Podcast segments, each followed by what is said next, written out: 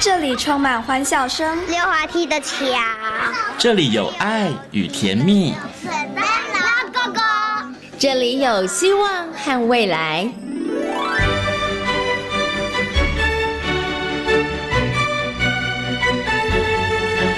遇见幸福幼儿园，遇见幸福幼，遇见幸福幼，遇见幸福幼儿园。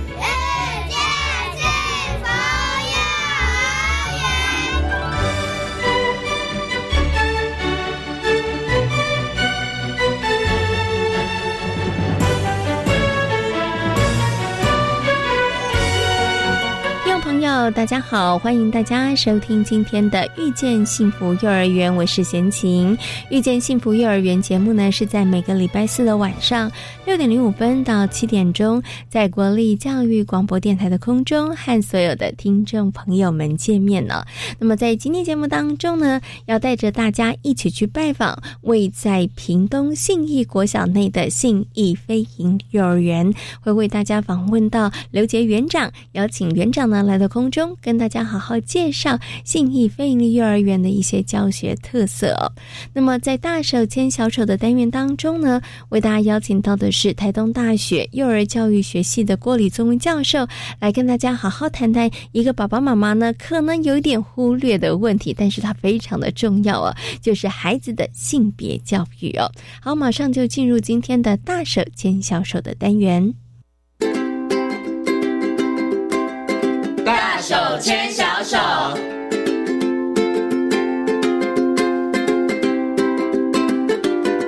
这里是教育广播电台，您现在所收听到的节目呢是遇见幸福幼儿园，我是贤琴。接下来呢，在节目当中要进行的单元呢是大手牵小手。在今天大手牵小手的单元当中呢，很高兴的为大家邀请到的是台东大学幼儿教育学系的郭李宗文教授呢，邀请宗文老师来到节目当中，跟所有听众朋友进行分享。Hello，宗文老师你好。Hello，各位大手牵小手的听众大家好。今天很高兴可以邀请宗文老师呢来到空中跟大家。家讨论一个贤静觉得很重要的议题，但是呢，其实，在以前大家没有那么重视。这几年开始，我觉得大家对这个议题重视了。可是，对于好多的老师或者是爸爸妈妈来说，他们还是有一点觉得，嗯，我不知道怎么在生活当中跟孩子谈这件事情啊。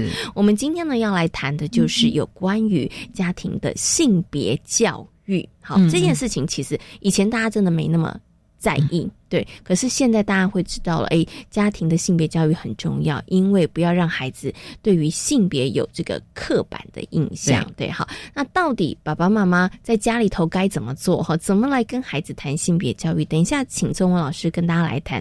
我想，是不是可以先请中文老师跟大家谈一下，就是孩子啊，他们这个幼儿了，我们应该从幼儿时期开始讲。幼儿时期开始哦，小朋友对于那个性别认知，他的那个发展历程是什么？小的时候，他应该不知道我是男生还是女生吧？对，他应该没有这个概念，对不对？所以他是从什么时候开始慢慢的会有那个概念，说，哎，我是男生，我是女生，男生跟女生不一样呢？我们按照发展上面，大概是两岁多到三岁之间，大概小孩就会发现了，哦，原来我是女生，而且女生是什么样？他有那个时候真的是刻板印象，他会有一个自己。把他呃，就是那个刻板印象是来自于他看着爸爸妈妈，还是他自己想象，还是他的刻板印象是什么？他的生活经验啊，他自己去归纳，因为他有很多的经验，所以看爸爸妈妈、阿公阿妈，对。老师，对？哦，所以他会觉得，哎，女生就是哎常常穿裙子的人。啊，是。对，然后男生就是没有穿过裙子的人，嗯哼，然后或者女生大部分都长头发，嗯，就他有一些比较。呃，他自己的归类方式，嗯，就会出来。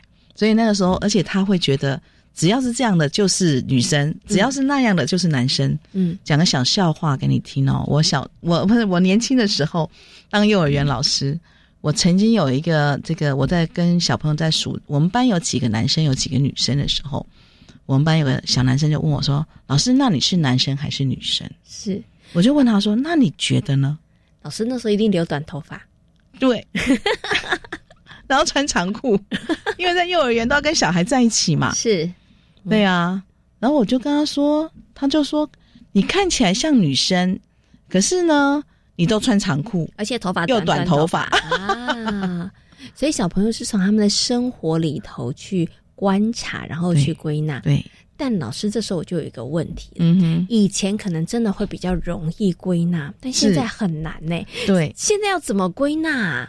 那会不会小朋友他们就是真的，你知道变成是无性别，就是 他们男生女生他也没办法具体分辨出来啊？嗯，应该这么说，他应该还是会，因为我们大部分，嗯，用大部分来看，哎，至少现在男生穿裙子还是不多，是对。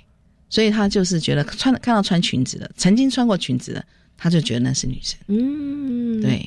然后还有就是上厕所的方式不一样，他们也知道。哦，对，所以应该讲这个头发的长度啊，还有穿着这件事，是我们举的这个小孩子生活归纳当中众多当中的可能一项两项。是，我觉得孩子他们有更细微的观察能力，没错。对，所以大家不要想说啊，那现在怎么办？现在女生也留短头发，然后男生有的也留长头发，小朋友会不会也不能说搞错？其实小朋友他们那个归纳里头，我觉得就是。以慢慢慢慢的，然后他有观察很多的细节，也许很多细节是我们不知道，比如说声音比较高啦，嗯，比较低啦，或者讲话大声的啦，或者有没有胡子啦，可能这些都是孩子们在判断性别的一个方式哦。所以呢，他大概到两岁，两岁多，两岁多的时候，开始慢慢的，他对于有知道有男生有女生，是对。那他对于他自己呢，从那个时候他就知道说，哦，我是男生，我是女生了嘛。嗯，他开始知道自己是男生，可是还还有女生，还有一个他开始，呃，真的知道说性别这件事情，他觉得可能不会因为外在来改变的时候，大概就是五六岁的时候。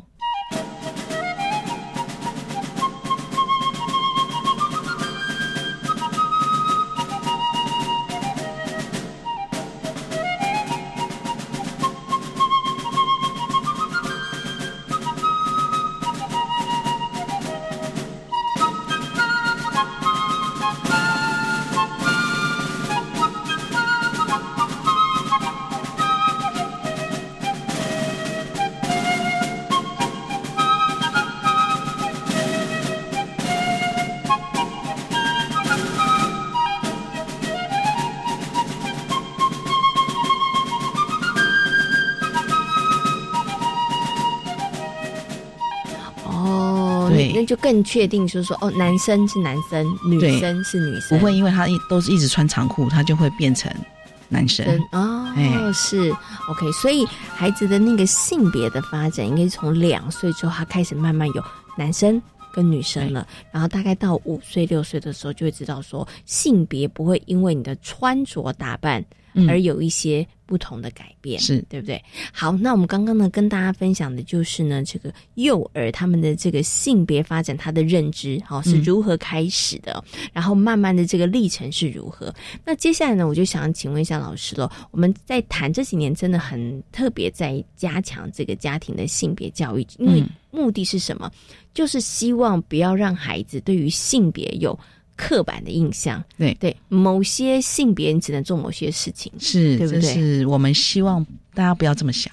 嗯哼，OK，我要请老师来讲一下。可能有一些家长比较传统一点，他觉得说啊，这样有不好吗？啊，本来像有些事情，就男生力气大比较适合做啊，啊，女生本来就应该温柔啊。哈，对，他可能会想说，那到底这个性别的刻板印象对于孩子来讲会有哪一些影响？会造成他哪一些可能在日后也许选择工作，或者是他在尝试事物上会有一些会有哪一些限制吗？呃，应该是他会限制了自己去挑战一些他可能觉得是不同性别的，嗯的，不管是工作或是他的表现，嗯，像一般我们都会觉得啊，好像男生就比较有领导力啊。好，男生都会就是都当主管呐，嗯，那就好像就哎，女生就不要当主管，就不要这么出头，是。不要常常讲自己的话，或者不要讲自己的想法，嗯哼。好，如果说他的刻板印象，他觉得女生都是柔顺的，都是顺从的，嗯哼，我们就会就会觉得耽误了那些可能真的很有领导能力的小女生，是。对。所以或者是男生，他可能讲话比较温柔一点啊，他喜欢这个洋玩洋娃娃啊，是啊，对。可是人家就会觉得，哎，男生不该这样，是的，是的，对，搞不好他就是吴继刚，对，下一个吴继刚，没错，你可能就抹杀了他的天分，对，好，所以就是为什么告诉大家，哎，其实千万不要让孩子对于性别有刻板的印象，就不要限制了他的未来的发展。是 OK，好。可是啊，我想请问一下老师哦，这时候呃，我们要讲一下孩子的刻板印象，他可能会来自于有一些教导，或者是可能爸爸妈妈 他们在家里头，可能就会造成孩子会有一些这个刻板印象。所以爸爸妈妈在家里头到底应该怎么样跟孩子来进行这个性别的教育，或者是爸爸妈妈到底应该自己怎么做，才能避免孩子有这个性别的刻板印象呢？其实，在家里面很容易看到是做家事的这个部分。嗯哼，对呀，其实做家事就是家里的事嘛，是家里的事就是大家做。嗯哼，哎。然后，当然，有些人比较擅长做这个，有些人比较擅长做那个。可是，当另外一个人他没有时间去做的时候，每个人都可以补位。是，我觉得这个部分是要让孩子知道，就不是说啊，爸爸只负责倒垃圾，嗯哼，他其他扫地啊、拖地都是妈妈的事。是，哎，就是那个在家事的分工上面，我觉得很容易，呃，让孩子比较能够看到，就男女生的这个差异性。像呃，比如说像洗衣服这件事情也是一样。哎，不一定都是女生都一定都要去洗衣服。嗯哼，有时候要看，呃，自己上班的这个时间呐，什么，其实那些都可以跟孩子讨论。嗯哼，哎，而且如果妈妈有事情不能洗，爸爸也是可以下去洗。是，哎，当爸爸没有时间去倒垃圾，妈妈也是可以去倒垃圾。嗯哼，哦，所以就让孩子知道说，哦，原来，哦，这些事情都是男生跟女生都可以做。嗯哼，其实我们会希望这样，他就会不会觉得说啊，某些事。就是某些人才能做。嗯哼，哎，请问一下老师，老师，你刚刚说的可能是理想状况，那可是有很多的家庭里头，可能不一定。呃，爸爸妈妈有这么强烈的刻板印象，可是比如说妈妈她是家庭主妇，是。她会觉得啊，爸爸工作可能真的比较累。那我们家的分工是这样子的，就是爸爸呢，他就是辛勤的工作，那妈妈呢，其实就是操持家务。是。对我并不想给孩子刻板印象，但是因为我父母亲双方他们的分工就是如此，可是这个时候呢，又很怕会陷入刚刚这个中文老师说的，发现说小朋友看到就是，哎呦，爸爸是工作的，所以爸爸能力是强，在外面工作的，妈妈钱的，对，哎，妈妈都是在家里面打扫煮饭的，花钱的。可是因为这可能是爸爸妈妈他们协调下来的，是一个分工的方式。可是看在孩子的眼里的时候，会觉得说，哦，男生可以做这个，那女生。就做就做那个，对，那这时候怎么办呢？所以我刚刚有提到有一个部分，就是哎，有时候大另外一半有事的时候，你们是可以互相补位。嗯哼，对，那补位的这个这个经验也要让孩子看到。所以老师，我们如果没什么机会补位，我们要创造补位的机会啊，我觉得也蛮好。比如说，哎，假日的时候，嗯，或者是哎，妈妈他们去参加同学会啦。嗯，哎，那就是这个时候的话，其实就可以让孩子知道说，哎，我们也可以一起来做，哦，某些平常妈妈在做的事情。嗯，因为其实在家里面真的做家事好累哦。对，其实很繁琐，比那个不比上班轻松。对，所以像这些事情，那如果说爸爸妈妈就是这样分工，你也可以跟孩子说。嗯，而且我也会建议，就是家长可以跟一些。哎，家里面不是这样分工的，嗯哼，这个这个状况，就是跟一些你的姐妹淘啊，在呃，就是可以去他家，或者是跟他聊天的时候，其实都可以让孩子知道，哦，原来也有人不是这样，哎，嗯嗯嗯，对，就让他知道说，哎，不是每一家都是这样，只是因为我家正好这样，嗯，对。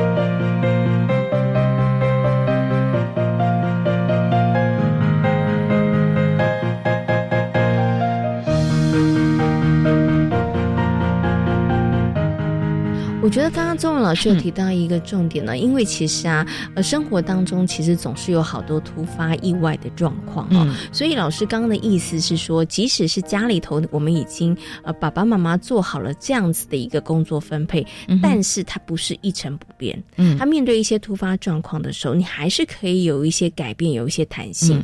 那你只要一两次让孩子发现说，哎，其实有些弹性，哎，爸爸也可以煮饭的，是啊，对，爸爸也可以晒衣服的，那他其实在这个。刻板印象的形塑上面，其实就可能不会那么的强烈了。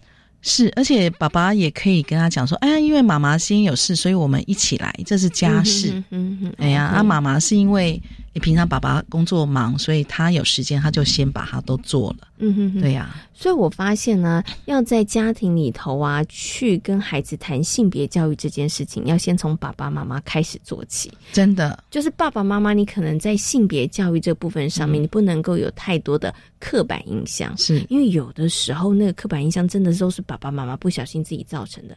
女生应该要怎样怎样怎样，男生你就要勇敢，男生以后你就是要负担一个家，你就要有责任感。对，那女生呢？你就那个要打扮的漂漂亮亮、整整齐齐的。其实有的时候，孩子的刻板印象，他不止看，有的时候是爸爸妈妈告诉他的。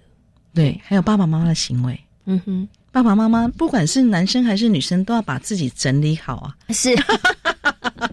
这件事很重要哈，不管男生或是女生哈。好，刚刚呢，其实钟文老师有提到了一个，就是说，哎，如果家里面是这样分工的时候，其实你可以带孩子，也许跟不同的同学、不同的家庭，我们可以做一些互动的时候。所以这个部分就让我想到，是不是让孩子可以多多的看看不同的性别角色所扮演的这样子的可能工作啊，呃，从事的工作，那其实也可以打破那个性别的刻板的印象啊。我觉得是哎，比如说像我们现在有很多的女性的医师啊，男性的护士啊，哎呀，我们我之前的话，我觉得有一个学校很好玩，他说他们他们招的是男丁格尔，男生的男，是啊，我觉得也蛮好的，确实，其实护理工作有时候男生。来做的话，他们也蛮称职的。嗯，OK，所以其实可以的话，因为现在真的各行各业，嗯，有男生也有女生，对，而且其实都做得很好。是，所以有机会的话呢，其实让孩子们去接触哈，嗯，如果可以的话，实际去了解；不行的话，其实有一些报章杂志的报道，其实可以让孩子多接触，就发现说，哇，其实这件事男生可以做。女生也可以做，对不对？好，所以我们刚刚呢一路这样谈下来，就是哎，怎么样在家庭里头有呃这个爸爸妈妈的行为想法，其实对孩子来讲其实影响很大哈。那不要让孩子有这个对于性别的刻板印象，因为这个刻板印象其实你就是给孩子的一个框架。你就是告诉他，你只能做这些，你只能做那些。可是事实上不是。我觉得任何的工作，任何的事情，看的不应该是性别，看的是你的能力，看的应该是你的兴趣。这件事很重要哈。可是呢，在这个最后，我有一件有个问题想请问一下中文老师。可是有的时候，是不是爸爸妈妈这那个观念太难扭转了？我我觉得，尤其对于男生。是啊，然后就就是爸爸妈妈对于小男生，他都会觉得你应该要功课好，你应该要有一个比较好的什么样子的表现。那甚至他的孩子可能表现的比较没有所谓他的觉得这么的勇敢，或者他可能玩的东西，对他觉得男生可能就要玩乐高积木，男生可能就要玩比较科普的一些这个呃事物哈。所以其实在这个部分上面，是不是应该我们要跟这些。爸爸妈妈说一下，就是说，真的不一定那个孩子就是男生就应该是那个样子。当然啦，因为其实现在孩子生的少，我觉得爸爸妈妈要有一个想法，我们应该要去找到每一个小孩他的天赋，嗯哼，他的兴趣，他以后有那个想法，有那个专注度，有那个坚持度，可以朝他他想要做的事情，那个就很重要，而不是因为他是男生或是女生。可是这又是另外一个问题。嗯，老师说要找到孩子的天赋，可是这时候有爸爸妈妈跟你说：“可是他天赋，我怕养活不了自己，我怕他这个天赋，然后以后找不到工作怎么办呢？就是因为这样子，所以我才会跟他说，男生就是要玩一些机械呀，因为现在呢半导体很缺工，所以以后要做机械的比较好，不要去从事什么画画艺术方面的呢。嗯，我应该这么讲，真的是行行出状元啦。嗯，就是你要去，当然要做，就要做到你真的很特呃，有自己的这个专长，到别人需要你。嗯哼，每一行都有这样子的人。嗯哼，对呀，所以爸爸妈妈要知道，其实我们现在的分工已经非常细致了，不是像我们以前，哎呀，那个就是觉得说啊，就是这条路就比较好，那条路就不好。比如说像呃，我都还记得。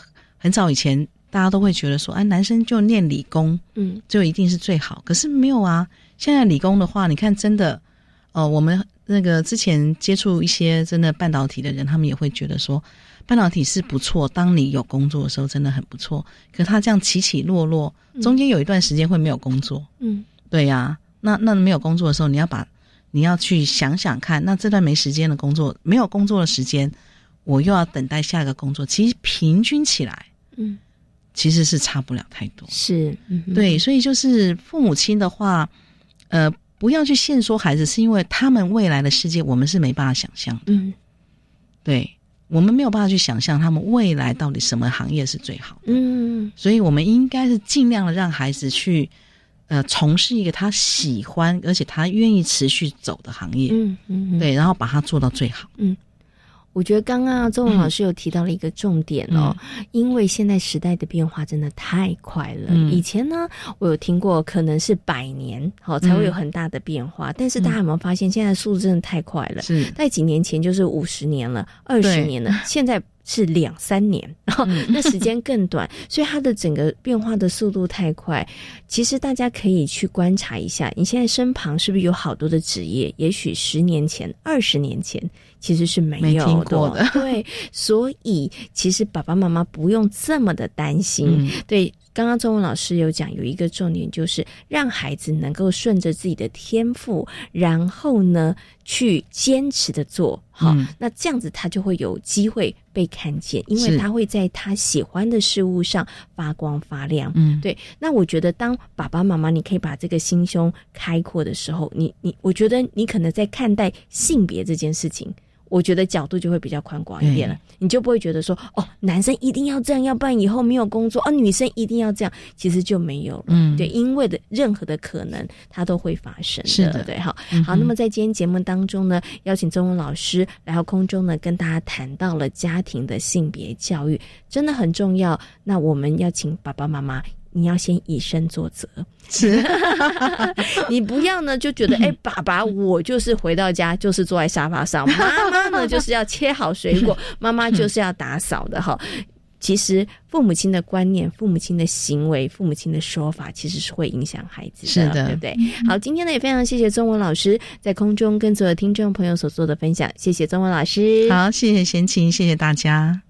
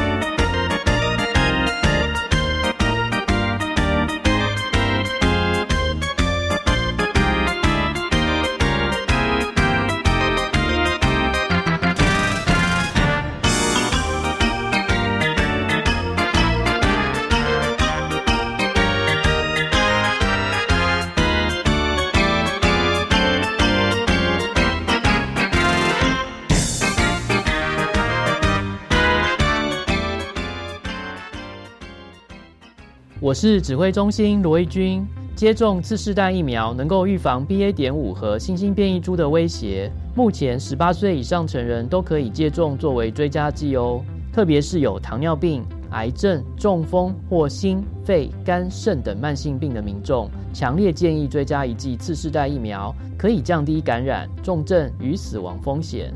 接种次世代疫苗，提升自我保护力。有政府，请安心。以上广告由行政院与机关署提供。亲爱的听众朋友，您好，我是大智人时代节目主持人曼平。今年您过得好吗？随着人类与病毒走向共存，我们不断的学会面对困难、解决困难、迎接挑战。在这个岁末年中，展望明年的日子，曼平诚挚的祝福您，在新的一年勇敢迎接新任务，跨出舒适圈，准备好更好的自己。祝您事事顺心，新年快乐！其实我们大家都知道，长期过量饮酒，除了身体会有心血管、肝和恶性肿瘤各种病痛之外，也可能导致精神疾病或神经功能障碍。特别是有酒精不耐症的人，也就是喝酒会脸红的人，你一定要勇敢说不，做自己身体的主人。若不由人，非喝不可。可参照国民饮食指标手册建议，以茶水代酒，劝酒 out，健康 in，向酒精说拜拜。卫生福利部国民健康署关心您。大家好，我们是台湾弦乐团，我们都在教育广播电台。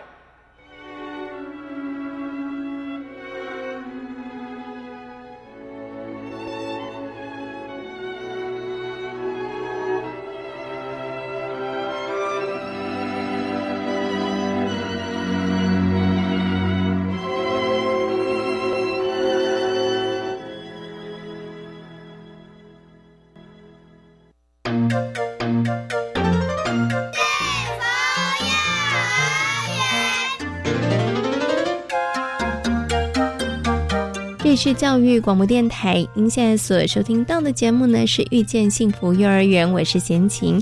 接下来呢，在节目当中要进行的单元是幸福幼儿园。今天的幸福幼儿园要为大家来介绍的是位在屏东信义国小内的信义飞营利幼儿园。信义飞营幼儿园呢是由大人科技大学承接办理的，目前呢总共有两个班级，六十名的学生。那园所的课程呢是以主题跟学学习区为主哦，那孩子们从实作的过程当中发现乐趣，同时也积累他们的学习哦。那我们接下来就邀请屏东信义飞鹰幼儿园的刘杰园长来跟大家分享园所的课程跟特色。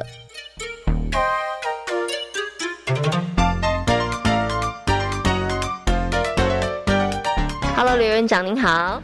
好，嗯，主持人好，大家好。那我现在要来介绍一下我们的幼儿园。我们幼儿园位于屏东市，在屏东市的信义路上，在信义国小里面，在我们在位于蓝洞。那国小。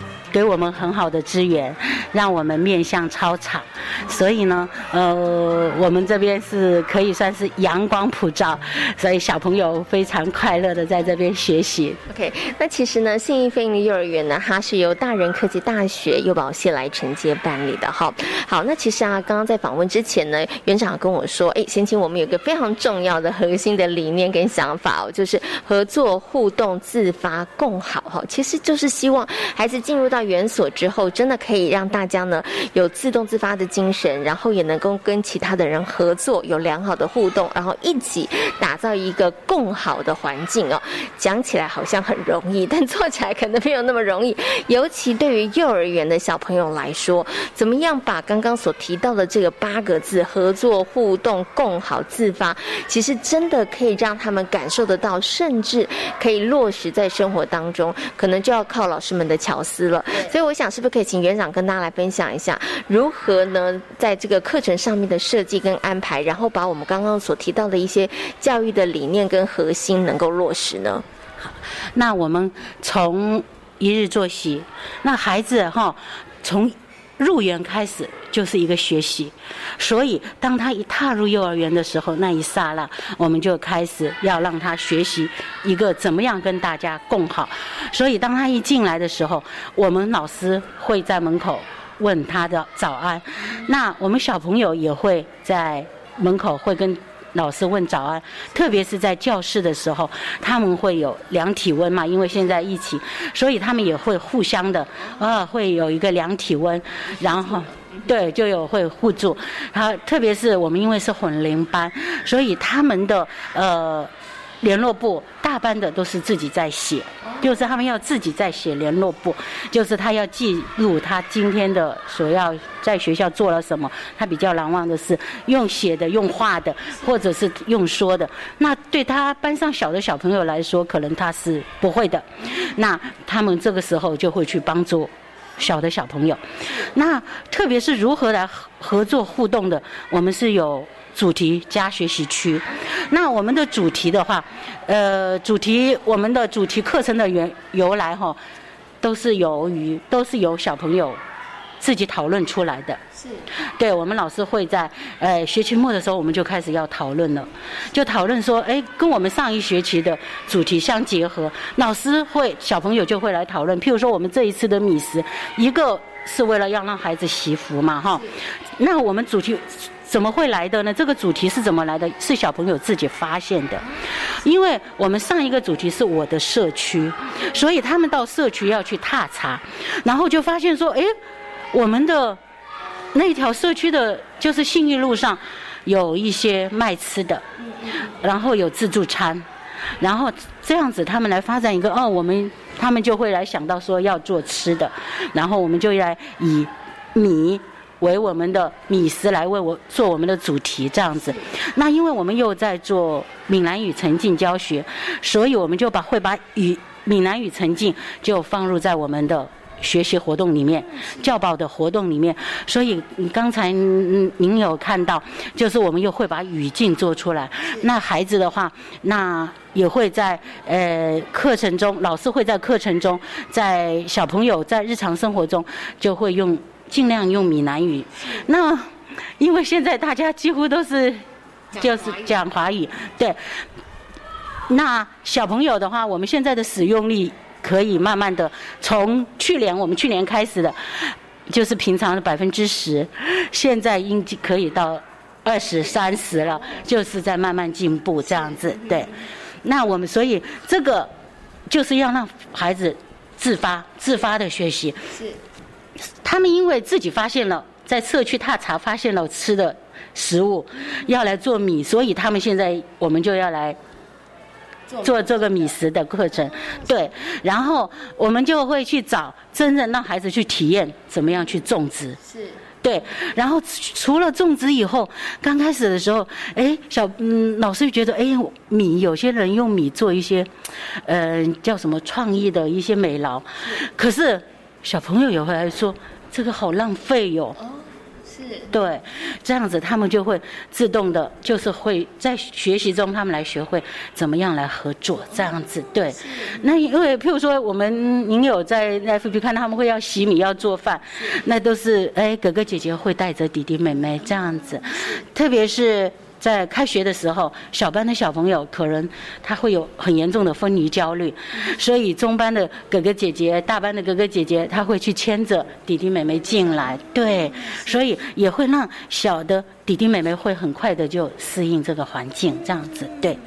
哇，所以其实刚刚透过我们的园长跟大家分享，会发现合作互动、自发共好，其实就融入在幼儿园的生活当中。对，而且其实很多的部分，它其实是环环相扣的哈。像您刚刚说的，哎，因为我们的主动，所以我们看到了，哎，对于什么样的议题感兴趣。可是呢，我们可能要开始来研究，或者是要来种稻，那就必须要大家互相合作。对，对，好，然后呢，要大家互相的这个帮忙，对，然后呢，这个。才能够让我们生活的环境，像您刚刚说的，哎，小班的小朋友进来的时候会苦恼，那也是要互相合作啦，大的带小的，那才能共好，大家可以才有一个更安心、更快乐的一个学习的环境哈。好，所以呢，就是在我们的课程当中来落实。所以刚刚园长有提到了，我们在这个教学的部分上面呢，我们主要以主题区，另外还有学习区为主。所以您刚刚有提了学习区的部分，像语言，我们就是母语式的沉浸式的这个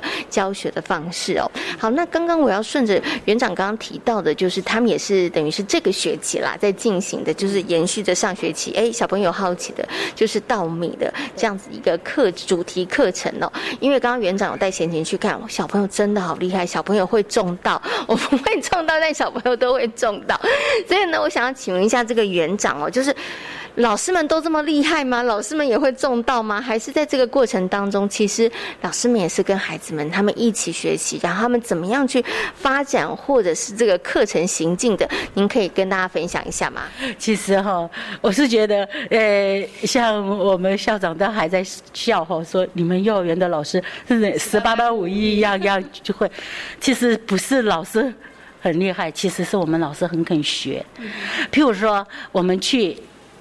我们这边有一个米店，那我们社区的，我们去看，很多其实老师也不认识，然后我们会去请教，然后买回来，一个个认，然后做标签，然后再给小朋友看，然后种到我们不会种，啊，我们就会去去请去请教别人，对，然后老师。很厉害，是回去会请教他们家的长辈，爸爸妈妈，或者是他们家有人会在种稻子的，就来跟我们分享。那刚开始的时候，我们种的，我们每天很勤劳的浇水，是。结果呢，浇了它长不大。后来哦，我们老师就会去就会去请教了。然后还有一个最好最厉害的就是。Google 小老师就会会去查资料，然后就会去问家里的人。然后我们有一位老师，刚好他的爸爸以前有种过，然后说就跟我们说不行不行，好像稻子不能有太多的水，所以我们就跟小朋友分享说不能要那不能太多的水怎么办？啊，小朋友说那我们这几天都不浇水。哇，原来是他还要让它干，然后稻子才能长出来，这样子它才会长得壮。然后再来就是。也不能太干，然后就会要先要让它有干，那个地要有干枯了哦，干了以后完全干透了，然后我们再来开始浇水进去，慢慢慢慢的，我们的稻子才长好的。其实啊，园长有提到说，哎，老师其实没那么会种啊，好，老师也都是要去找资源，像我们社区也有一些资源呐，哎，真的他们就知道这是什么米呀，也会告诉老师。所以其实我知道呢，在信义飞鹰幼儿园呢，其实我们跟社区的互动连接性也蛮高的哈。对，好，所以我想呢，接下来就请园长跟大家分享哦，因为我知道你们有一个也在积极的推动这个老幼共学哈，也邀请老人来，也跟老人家有一些互动哈。那这个部分上面我们是怎么样去运作？的呢？嗯，我们是呃大人科技大学承办的啊，大人科技大学它就有永龄的班，所以会有老人家会到我们这边来，然后我们也会大人会有游览车，不是 校车，校车，校车会载我们的小朋友到大人去，大人科大去，对，来参加他们永龄的，就跟小老人一起互动。那特别是老人到我这边来的时候。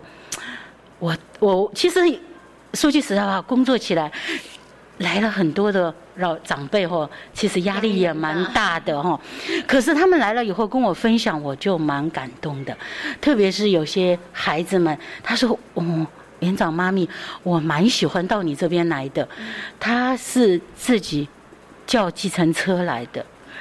对我说：“你会我我我好感动。”我说：“他说他跟我说，因为。”他自己的孙子都在北部，儿子都在北部，他在这边看到的这些孩子们，他就好像看到他自己的孙子。其实我觉得，这就是一个社会的共好，对，所以我我蛮感动的，而且他们会帮我买一。就知道我们是非盈利的嘛，哈，幼儿园，所以他们会自己提供一些教材素材，比如说我们要做汤圆，他们买汤圆买馅啊，包水饺买皮呀馅呐，那个肉啊什么的，他说你不用准备，你不用准备，我们都准备。你有多少小朋友？然后我，你看我们六十几个小孩，然后加老师或他加他们几乎快一百个人东西，他们都准备帮我准备，对，对，然后。嗯，大人科大也给我们，就是幼保系老师也给我们非常大的那个支持，这样子。那譬如说我们在节庆的时候啊，那重阳节要给阿公阿妈呀。啊，我们说要给什么做卡片吗？然后，然后，然后要是就捏捶一捶吧，捏一捏吗？这些我们有做，但是后来哎。说哎，我们可不可以就请专家来教我们做染布，做做围巾？哎，对，然后我们就请阿公阿妈来，就是我们小朋友的阿公阿妈来。这我们因为很多是社区的嘛，就请他们一起进来，社区的一起进来，跟我们一起做。呃，譬如做那个围巾染布，对手染的，对手染布，然后呃呃，母亲节就跟我们一起做插花。你看这个永生花，这小朋友做的，对，然后我们会做了这个，哎，对，做来就送给，就请阿公阿妈一起跟我们做，对，做了那小朋友会送给阿公阿妈，因为有的小朋友毕竟他的小肌肉发展还没有那么好，然后刚那老人家。帮他们，他们也帮老人家，我觉得这是一个很棒的，对。感觉好，那其实啊，在呃我们的信义飞鹰幼儿园里头有两个班级，两个班呢，其实它都属于这个混龄班哦。那在采访之前呢，贤青有先跟园长聊天，园长说，哎，其实刚开始混龄班的时候，家长们是有点担心的哈，怕这个小小孩啊，会不会老师没有办法更周全的照顾他哈，或者大孩大一点的孩子可能会不小心，可能哎就会呃不小心碰到他，对。但是呢，其实啊，这些年下来，这几年下来之后，哎。园长告诉我说，其实混龄班好处真的不少，而且他也看到了，就是在信义飞林幼儿园的小朋友，他觉得他们有领导力，他觉得他们有同理心，对不对？好，这部分上，我想是不是园长可以再来跟大家分享一下，混龄为什么可以培养孩子的领导力跟同理心呢？因为大的哥哥姐姐。哎，他看到了小朋友、小小孩，譬如说他有分离焦虑的时候，他就会告诉他说：“哎呀，你的爸爸妈妈上班了。”然后会去帮助他，他会想到他自己。然后特别是在呃教学活动中，老师会有意图的会让哥哥姐姐去带小的小朋友，这样一个就培养他们，又培养到他们的领导力，然后。我觉得整个的他们会有感有情感，所以当他们一起出去的时候，他们会互相会看着你牵我，我会牵你。他会注意说他的哪一个小朋友或者走丢了，或者我们像我们常常要去社社区踏伐，我们踏查去，譬如说我们我们还会走到，我们会从我们这边要走到。前面的，嗯，我不知道主持人有没有去过，就在前面忠孝路那边，然后胜利路过去，我们有一个清创，屏东的清创园区，我们还会走过去。其实，在这上面，我们是不是都要过马路？那小朋友都会互相的会，就是哥哥姐姐会照顾，对，对。然后，特别是在领导力方面，他会。孩子或人，他会有一个自信。当他在，特别是在做活动的时候，他的自信心出来了，他就会自然的，他会去保护那些小的，然后会去引导他们。那这些小小孩，他们是这样子被照顾上来的，所以等他们到了中班、大班的时候，他们自然的会去照顾下面的弟弟妹妹。对，就像一个在大家庭一样，上面其实现在的小孩子他很，就是没有像那哥哥姐姐啊、弟弟妹妹的很少了，对不对？有的就只有一个这样子，很多都只有一个小孩。可是他在这个幼儿园的混龄的这种大家庭里面，在他的班级中，他可以感受到那种哥哥姐姐、弟弟妹妹的那种快乐，这样子，对。刚园长有跟大家分享，其实它真的就是一个很棒的善的循环哈。因为当你呃被照顾长大之后，你就发现，哎，我现在长大一点了。以前哥哥姐姐他们怎么照顾我，我就要怎么样照顾弟弟妹妹，对不对？然后他就会变成是一个很好的你，因为你也有学习的典范，然后你也在这个过程当中也可以让自己可以做一些事情哈。对，好，所以呢，刚刚园长就跟我说，哎，我们的小朋友其实有很棒的领导力，也有很好的同理心哈。因为园长刚跟我分享，他们最近去参加幼儿足球比赛，就是一个非常非常好的一个展现啦。那时候哈，有家长哈抱着我呢，就说园长妈咪，我好感动哦。他说我没有，我没有发现，我的儿子会去。照顾弟弟妹妹，而且会去领导。然后他们会互相去商量。刚开始去的时候，我们第一场三队全军覆没，零比十六，然后我们还会很开心的跟人家鼓掌。结果到了下午的时候，中午休息的时候，他们就知道了，我们的孩子会自己去商量，就看到他们。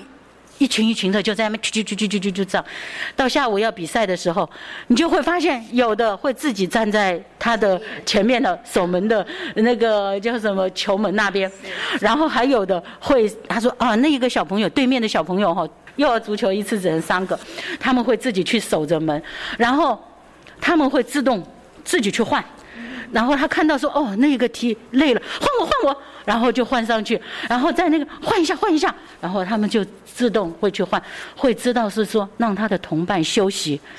那我们老师呢？我们只要在旁边，还有我们这些爸爸妈妈就会在旁边加油加油加油这样子。对，最后下午的时候，我们居然都翻转过来了，我们进入了前四名。这真的是意意外的惊喜了，惊喜！我觉得是意外的收获，这样子。那我们的奖牌在 在外面，对对对对。其实有没有得奖，真的不是重点。孩子参与的过程当中，除了玩的很开心之外，其实他们平常在园所里面，他们所学到的，他们所感受到的那个点点滴滴，这个是让我很感动的地方。那妈妈我抱着我，他我他的。眼眶都红了，我也我的眼眶会红了，因为我真的就像主持人刚才说的，真的是意外的惊喜，对。可是虽然是意外惊喜，但是它来自于生活当中，在园所里头每一天的点点滴滴的累积 哈。好，我想最后呢，请我们的园长跟大家分享一下哦，就是我们这个新义飞行幼儿园成立到现在哈，那当然我们过去也真的获得了很多家长的这个肯定。我们接下来有没有想要往哪一个方向继续的努力呢？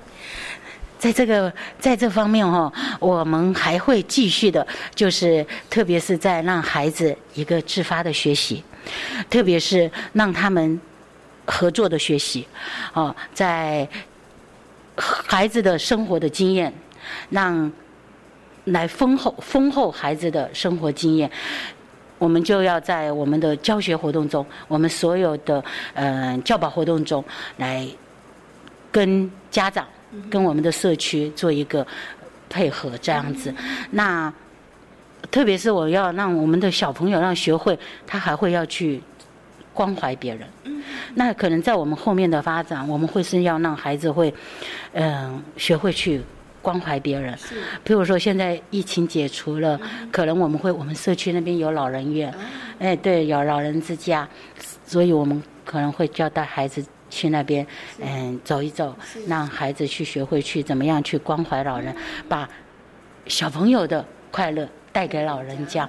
这也是我在推老老幼共学中学到的，我所得到的。因为那些妈妈给我的老老应该是奶奶呀，给我的回馈这样子，对他们就觉得蛮感动的这样子。特别还有一位，嗯，他说他跟我说他开刀。他，然后他的朋友跟我说，他几乎失，就是有一段时间是失忆了，对。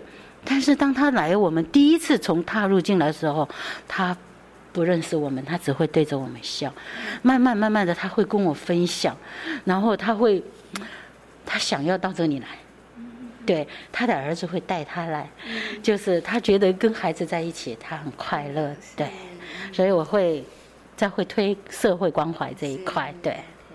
所以接下来的日子呢，所有的老师们，包含了园长，哈，其实不止他们努力，他们也希望可以连接更多的资源，包含了家长，包含了社区，其实可以让孩子们的生活经验更加的丰富，哈。那丰富了孩子的生活经验，当然他们的学习的这个部分上也会越来越富足、丰足，哈。那当然除了自己好之外，我们要达到共好，对。所以呢，这个也是刚刚园长提的，接下来我们的目标，孩子们除了要帮你自自己照顾好之外，我们其实也要开始好好的去关怀我们周遭的人事物哈。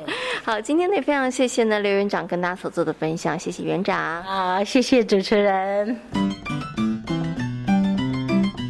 这里是教育广播电台。您现在所收听到的节目呢是遇见幸福幼儿园，我是贤琴。接下来呢要进行节目的最后一个单元——亲亲小宝贝。今天的亲亲小宝贝呢，邀请叶嘉青老师在空中跟大家一起来分享一本绘本，名字叫做《美乐克乱发脾气》。透过这本书来跟孩子谈谈情绪。亲亲小宝贝，大家好，我是嘉青老师。今天要和大家介绍的绘本是《美乐克乱发脾气》这本书啊，适读的年龄是三到六岁。